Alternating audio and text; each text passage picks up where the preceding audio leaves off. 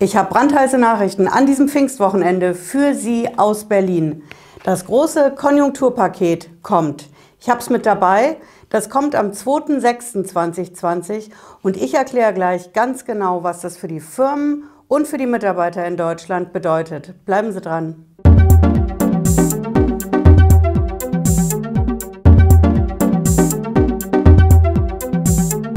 Ich bin Patricia Lederer, ich bin Rechtsanwältin in der Frankfurter Steuerrechtskanzlei Lederer Law. Ich freue mich, dass Sie heute dabei sind zu unserer Sondersendung zum großen Konjunkturpaket.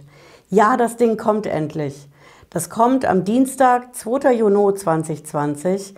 Da tagt der Koalitionsausschuss in Berlin mit Option, bis in die Nacht hinein zu verhandeln und spätestens Mittwoch, 3. Juni wollen die die Ergebnisse bekannt geben. Das Bundesfinanzministerium hat dazu ein Eckpunktepapier verfasst. Und dieses Eckpunktepapier, das sind acht Seiten, das schauen wir uns jetzt mal ganz genau an, was da drin steht. Die, das oberste Ziel in dem Ding ist, dass Arbeitnehmer und Unternehmer entlastet werden sollen. Und wie geht es? Bei den Arbeitnehmern haben wir hier den ersten Punkt Kurzarbeitergeld. Das Kurzarbeitergeld wird aktuell für max ein Jahr bezahlt soll auf zwei Jahre verlängert werden. Wie viel Kurzarbeitergeld es für zwei Jahre dann geben wird, das steht noch nicht fest. Wir haben ja aktuell die 60 Prozent, die schrittweise auf 70 und 80 Prozent gehen. Das Ganze war getimt auf ein Jahr. Und ob sich das bei zwei Jahren in dieser Steigerung auch halten lässt, das steht noch nicht fest. Aber Kurzarbeitergeld wird auf zwei Jahre lang gezahlt. Punkt zwei ist die Corona-Soforthilfe Teil 2. Ja, die kommt. Teil 1 war im März diesen Jahres, konnte man es erstmals beantragen. Dann April, Mai, da wurde sie ausgezahlt. Die Soforthilfe hat ein paar Firmen geholfen, anderen überhaupt nicht, weil die Fixkosten dadurch einfach nicht ansatzweise gedeckt werden konnten.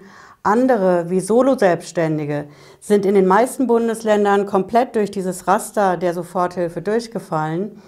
Aber das Ding kommt jetzt nochmal und das Bundesfinanzministerium listet auch die besonders betroffenen Branchen auf, die auf jeden Fall diesmal diese Corona-Soforthilfe auf jeden Fall bekommen sollen.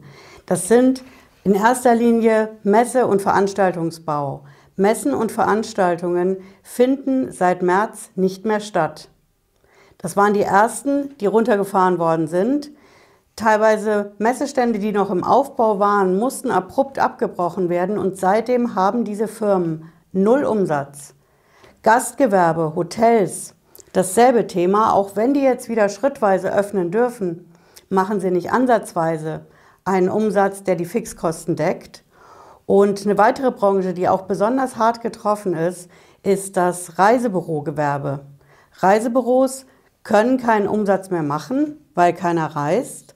Auf der anderen Seite müssen sie die ganzen Reisen, die Stornos und die Gutscheine, das müssen sie rückabwickeln. Das heißt, die arbeiten den ganzen Tag, verdienen aber kein Geld.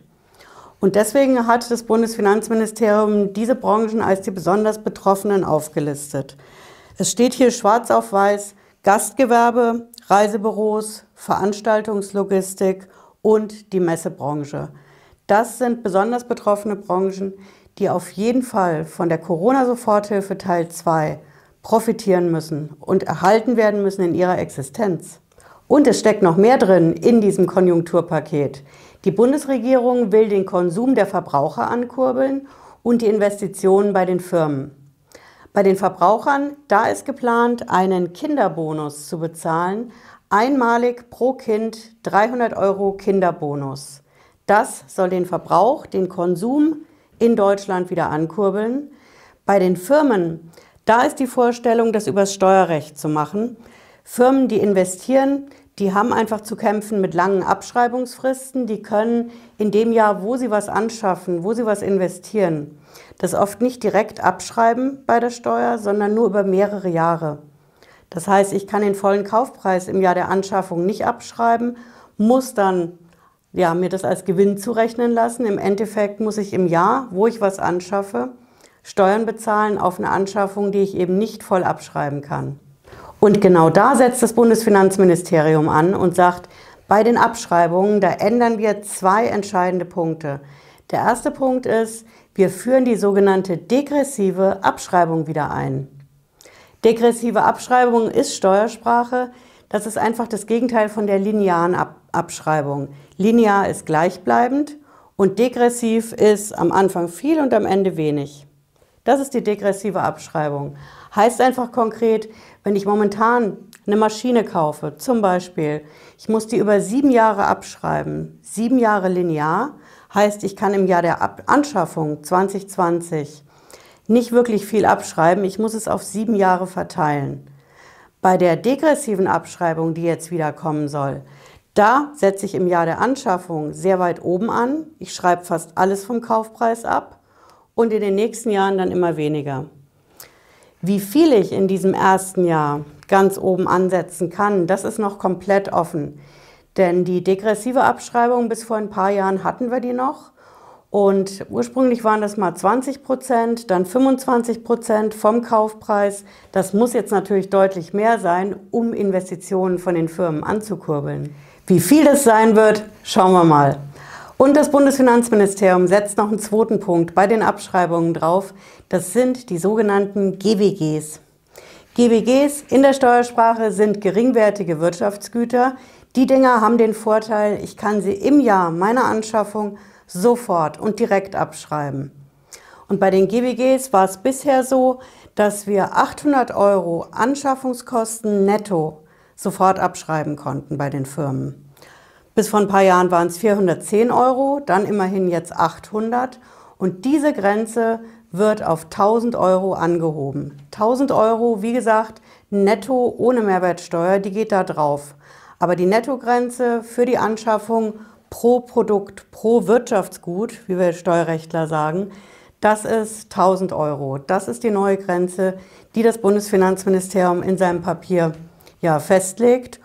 Und ein dritter Punkt, womit die Firmen entlastet werden sollen, das ist was, was mir persönlich ganz besonders gefällt, das ist die Wahl des Steuersatzes.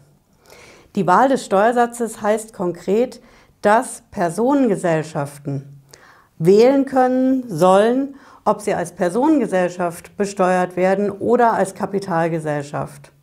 Das heißt einfach konkret, eine Personengesellschaft ist zum Beispiel eine GBR, eine GmbH und Co. KG, ein Einzelunternehmen. Eine Personengesellschaft ist im Endeffekt all das, was keine Aktiengesellschaft oder GmbH ist. Und diese Personengesellschaften, die haben natürlich aktuell einen Nachteil, die haben einen sogenannten Einkommensteuersatz. Und die Einkommensteuer, die kann ab einem gewissen Einkommen höher sein als die Körperschaftssteuer für die Kapitalgesellschaften. Also eine GmbH zahlt ab einem gewissen Gewinnlevel weniger Steuern als zum Beispiel eine GBR. Aber der Schuss geht natürlich nach hinten los, denn das ganze Ding setzt ja voraus, dass ich überhaupt erstmal Gewinne habe, um sie zu versteuern. Also ob das der große Wurf ist, für mich sieht es eher so aus, als ob hier was von einer ja, To-Do-List abgearbeitet wird, die im Bundesfinanzministerium schon ewig vor sich hergeschleppt worden ist, weil das Wahlrecht beim Steuersatz Personen- und Kapitalgesellschaften, andere Rechtsordnungen in anderen Ländern, wir kennen es aus dem angloamerikanischen Raum, die haben das schon längst. Und jetzt planen wir das in Deutschland auch. Aber wir wollen ja mal nicht so sein. Das sind die Konjunkturmaßnahmen, die für die Investitionen und den Konsum von den Verbrauchern vorgesehen sind. Es gibt noch ein paar andere Sachen, die in diesem Konjunkturpaket drinstehen. Die Wirtschaft soll zum Beispiel modernisiert werden. Es soll mehr Geld für die Bahn geben und für die Digitalisierung. Ähm, von der Abwrackprämie steht jetzt erstmal nichts drin. Das wird dann am Dienstag diskutiert. Und ähm, Steuersenkungen stehen auch nicht drin. Das wird nochmal Thema sein am Dienstag und in der Nacht auf den Mittwoch. Steuersenkungen sind ja gefordert worden. Markus Söder hat es gefordert und zwar nicht nur den Soli abschaffen, vorziehen, dass der abgeschafft wird, sondern bei den Steuersenkungen noch weitergehen. Steuersenkungen für die Firmen in Deutschland. Aber all das steht da nicht drin. Ja, wir dürfen gespannt sein, was dann am Dienstag konkret weiter noch diskutiert wird. Dazu gehört dann auch der Vorschlag, der von der Familienministerin kommt. Ähm, die Bundesfamilienministerin will die Förderung der Unternehmen, und zwar diese Corona-Soforthilfe Teil 2, an die Frauenförderung knüpfen. Ja, sie sagt ähm, im Interview mit der Süddeutschen ausdrücklich, wer Geld vom Staat bekommt, sollte im Gegenzug etwas dafür tun, die Lohnlücke zwischen Mitarbeiterinnen und Mitarbeitern zu reduzieren, die Vereinbarkeit von Familie und Beruf zu stärken oder Frauen in Führungspositionen zu bringen. Unternehmen, die nichts dafür tun, denen müsse man sagen, so geht das nicht. Dafür gibt es keine Staatshilfe. Moment mal, da verwechselt die Familienministerin doch entscheidend was.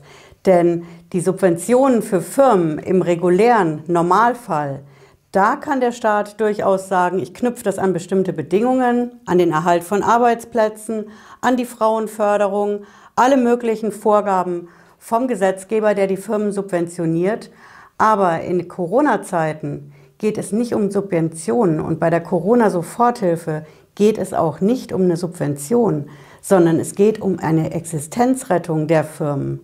Und Firmen, die wirtschaftlich am Boden liegen, die auf die Corona-Soforthilfe angewiesen sind und die deswegen null Umsatz machen, weil sie von den Behörden geschlossen worden sind, weil die Gastronomie verboten worden ist, nicht mehr aufmachen durfte, Messen und Veranstaltungen abgeschlossen, geschlossen und abgesagt worden sind. Diese Firmen, die beantragen die Corona-Soforthilfe und da im Gegenzug zu sagen, wir strecken dich vorher nieder und helfen dir nur dann auf die Beine, wenn du Frauen in Führungspositionen oder Vereinbarkeit von Familie und Beruf bringst. Das, mit Verlaub, geht gar nicht. Ja, ich fasse es gerne nochmal zusammen. Das achtseitige Eckpunktepapier aus dem Bundesfinanzministerium, das am Dienstag, den 2. Juni, im Koalitionsausschuss diskutiert und beschlossen wird, das hat entscheidende Eckpunkte für die Förderung von Firmen und von Mitarbeitern in Deutschland drin. Für die Mitarbeiter gilt ganz entscheidend, das Kurzarbeitergeld wird verlängert von einem Jahr auf zwei Jahre. Und bei den Firmen ist es so, die Firmen bekommen Corona-Soforthilfe Teil 2 und die Firmen bekommen andere Abschreibungsregeln, die das Steuerrecht vereinfachen und die Steuerlast senken im aktuellen Jahr 2020. Da ist geplant, die degressive Abschreibung wieder einzuführen, dass ich einfach im Jahr der Anschaffung mehr abschreiben kann als in den Folgejahren. Das Ganze soll gelten 2020 und 2021, ist auch wichtig zu wissen. Und die Grenze für die Sofortabschreibungen bei den geringwertigen Wirtschaftsgütern, die wird hochgesetzt von aktuell 800 auf 1000 Euro Netto-Anschaffungskosten. Das können die Firmen im Jahr der Anschaffung sofort abschreiben.